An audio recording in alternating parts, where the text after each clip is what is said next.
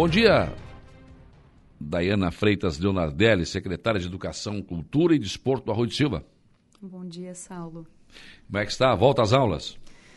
Nós estamos trabalhando bastante, hum. uma correria bem grande. Tivemos que fazer uma adaptação no nosso calendário porque nós estamos passando, com uma escola passando por uma grande reforma, que é a nossa unidade do Jardim Atlântico, a nossa maior não, escola. Ali não é reforma, é uma escola nova, né?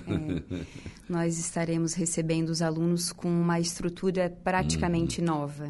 Sim. Então, nós estamos na correria para esse retorno.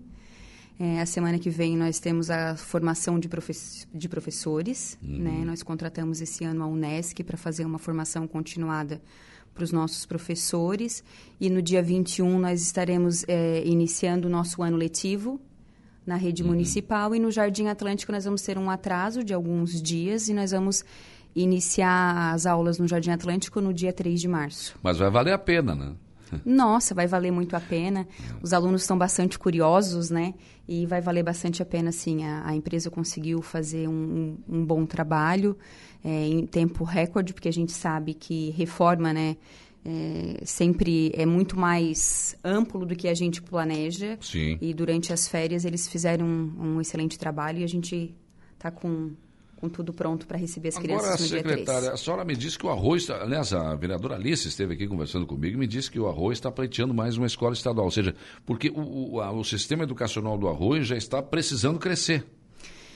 É, o, o Arroio é o terceiro município com uma população maior, né, aqui da MESC, e nós contamos apenas com uma escola estadual. É, o Apolônio e, Ireno Cardoso. Isso, o Apolônio atende mais de 900 alunos, então nós precisamos desse apoio do Estado para conseguir atender essa nossa demanda desenfreada do Arroio. Nós uhum. estamos com muitas procuras agora por matrículas novas, nós inclusive ofertamos as matrículas em dois períodos, e é muita procura, é diariamente.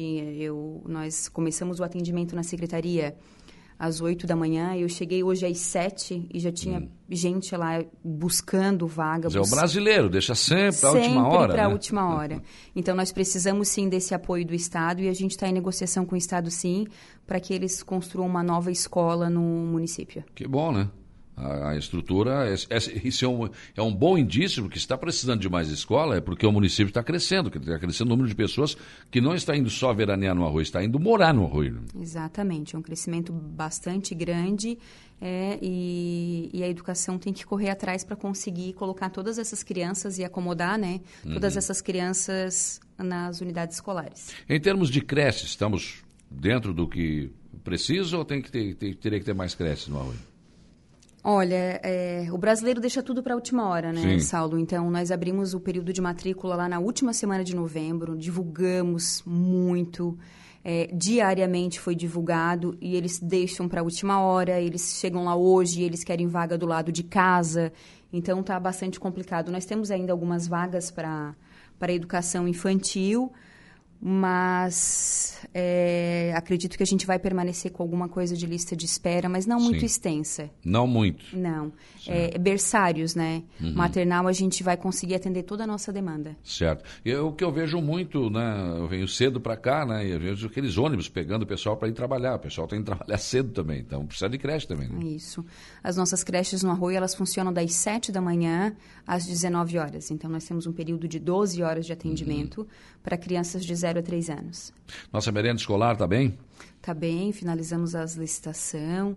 É, agora vamos fazer. É, vamos precisar, na verdade, de uma nutricionista só para educação. A hum. Câmara de Vereadores vai. Já foi encaminhado para a Câmara essa criação dessa vaga, para a gente ter uma nutricionista só para educação. Tem que ter, né? Isso. Nós tínhamos uma nutricionista, nós temos ainda, né? É uma nutricionista que fica um período conosco e um período na saúde. Um Meu tempo o cara tomava um copão daqueles, eu não sei nem o que era aquilo, acho que era aveia. Chegava batendo na fraqueza, ficava com a, bochecha vermelha, né? Hoje não, tem nutricionista para dizer o que, que deve servir, né? O que, que acho que é importante é, isso. Tem né? todo um cardápio tem re, algumas restrições, criança de 0 a 3 anos não pode ser inserido nada de açúcar na alimentação. Sim, tem isso. Então né? tem, tem todo um trabalho nutricional. Tem que cuidar, porque pode ter criança diabética também, né? Isso, criança diabética, crianças com intolerância. Aí ela providencia toda uma alimentação diferenciada, é um hum. trabalho bem rigoroso. Avançamos também no quadro? Não tem mais aquele quadro verde no arroio? Não. Nós... Ou preto, tinha um preto ou um verde. Geralmente era o verde, né? Nós fizemos aquisição de 20 lousas digital, né? A gente que já conversou boa, sobre hein? isso em outro momento. Isso. Foi um, um, vai ser um salto para a nossa educação. Hum. E vamos fazer a substituição também nos demais com quadro de vidro. Hum. Quem não pegou com a louça digital vai ter o de vidro. Vai ter o quadro de vidro. Quem tem a louça digital também vai ter o quadro de vidro com um hum, espaço mais amplo como opção. professor. Ah. Exatamente. Ah. Para trabalhar com os dois, né? É, porque essa louça digital, você está dando uma aula lá, você quer fazer uma ilustração, você pode mostrar as coisas ali, né? É praticamente uma aula prática, né? Pode trazer é. a imagem, ela mostra em 3D, ela, eles podem levantar um tema e já pesquisar na hora, já traz lá o texto, já traz a fonte, já traz tudo para o aluno Sim simultâneo. Eu imagino o aluno do Arroio, ou qualquer aluno, né? Você ter uma aula dessa, vendo tudo ali, eu acho que não esquece nunca mais. Né? Não. A nossa intenção geral, é, foi essa mesmo, a gente já trazer a lousa digital para trazer a realidade, né, a tecnologia para dentro da sala de aula. É. As nossas crianças hoje, eles nasceram numa nova, é uma nova geração, né? Sim. né? Então a gente tem que se adequar à geração nova. Sim, e usar a tecnologia a nosso favor, a né? A nosso favor, exatamente. Não é a nosso favor. Não é que o aluno vai ficar dentro da sala de aula lá com o WhatsApp conversando. Não, não é isso. É, é, é vai ser usado exatamente para isso, para fazer uma aula bem atrativa. Exatamente. É, eu me lembro, a gente estava conversando antes do, de entrar no ar aqui, a professora dava quatro, cinco aulas no mesmo colégio de manhã e era a mesma aula. E ela ficava falando, falando, falando, falando o tempo todo. E chegar na última aula, a professora estava morto já, né? É. O aluno cansado e o professor também, né? Sim, imagina. Agora... Não tinha mais o que fazer. Agora, com essas ilustrações, com essa situação nova, uma aula muito mais agradável, com certeza. É, todas as escolas terão essa lousa ou nem todas ainda? Nós temos é, a Escola do Jardim Atlântico, nós contamos com 14 salas, 12 tem lousa digital. Muito bom. E as escolas ensino, de ensino fundamental, que nós temos a Escola da Caçamba e a Escola da Meta, elas possuem seis salas, quatro com lousa digital. Nós não colocamos as lousa digital nesse primeiro momento, apenas nas salas é, de primeiro e segundo aninho. Sim, aí também né, pode esperar um pouco mais. Né? Exatamente. Né? Pode esperar um pouco mais. É, o que mais os alunos terão na volta em termos de uniforme, enfim, essa organização? Nós já compramos todo o uniforme, já estão lá na Secretaria de Educação.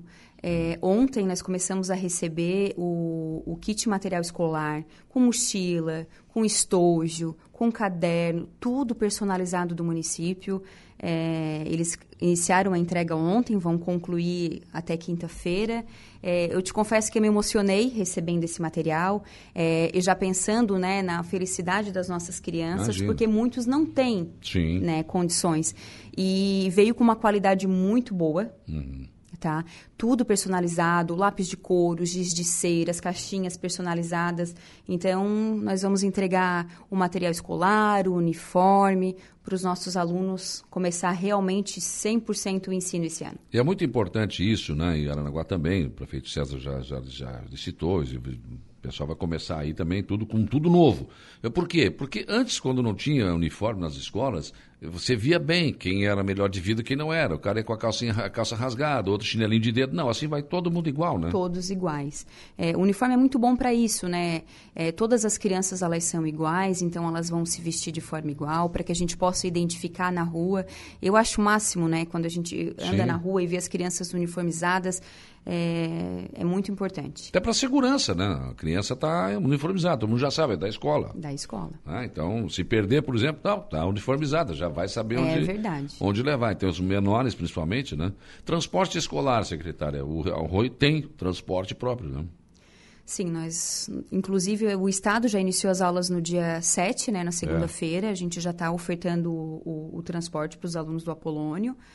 É, tivemos que fazer algumas restrições lá o ano passado, né? Para que pod... É, tivemos, teve uns problemas lá. Isso, para que pudéssemos atender as crianças com, com, com segurança, né? Recebemos um ônibus novo, estamos esperando receber mais um do governo do estado.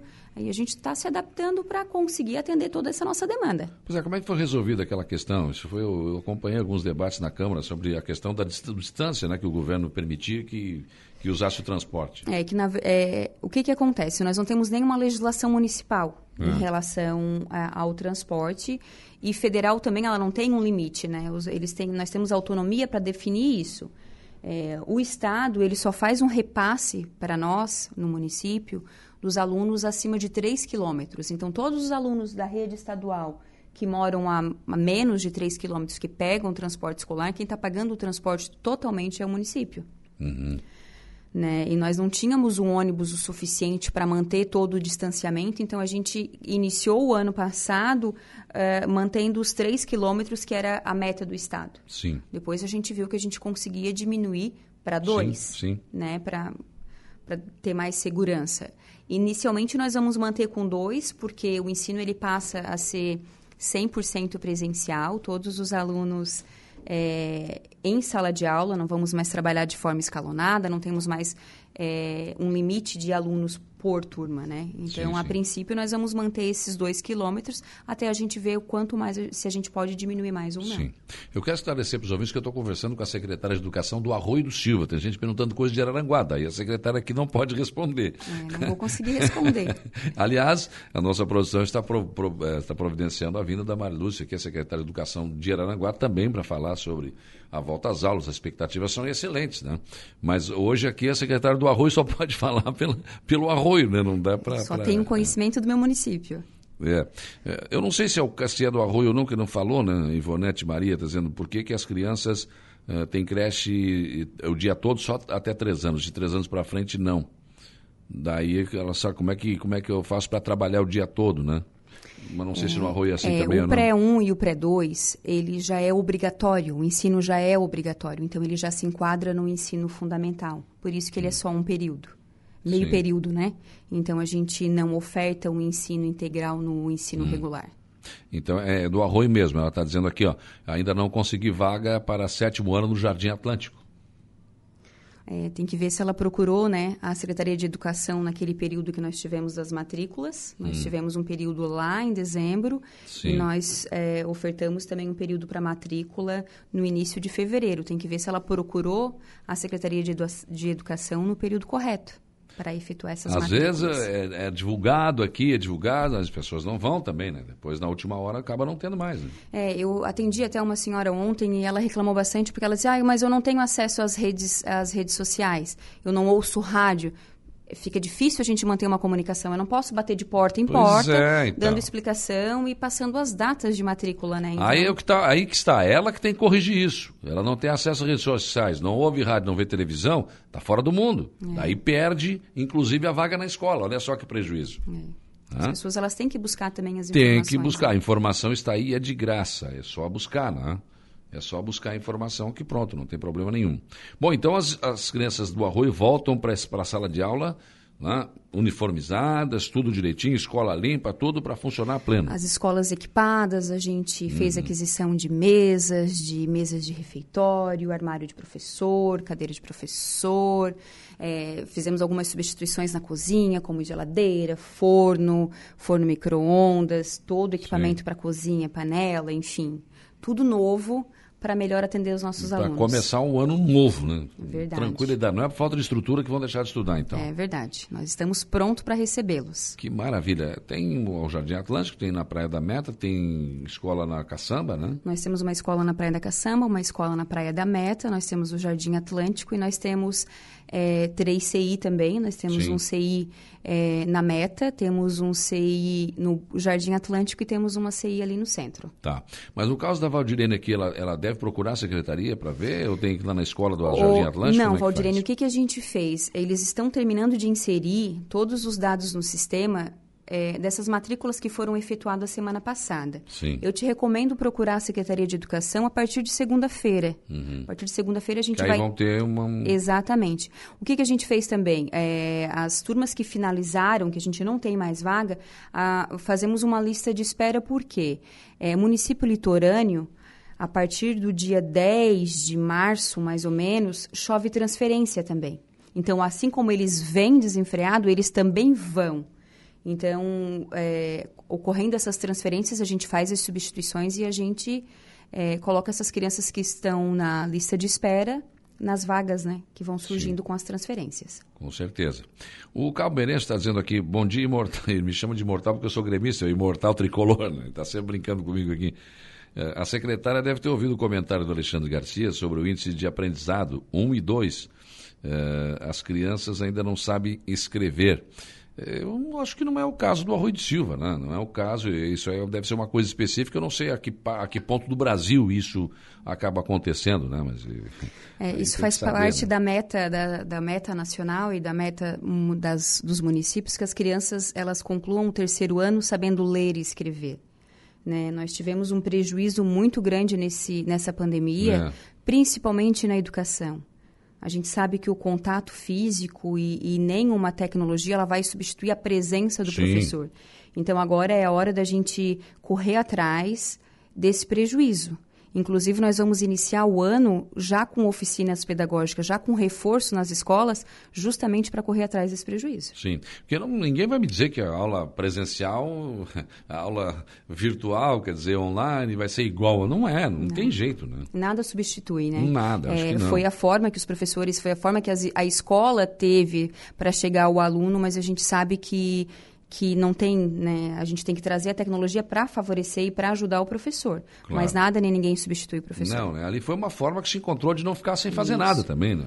Então, para correr atrás desse prejuízo, a gente já vai iniciar o ano com um reforço. Secretária, escolar. claro que todos os cuidados em relação ao Covid serão tomados nas escolas do Arroio. Né? Sim, o uso de máscara é obrigatório, é, os dispensers com álcool são necessários, a gente vai ter que escalonar recreio, porque a gente mantém, permanece com plano de contingência, né? Então, tem várias regras a serem seguidas. Sim. Daiane Freitas Leonardelli, secretária de Educação do Arroio, foi um prazer recebê-la aqui, principalmente pelas boas informações que a senhora nos trouxe em relação à educação do Arroio. Eu que agradeço a oportunidade. Imagina, obrigado, viu?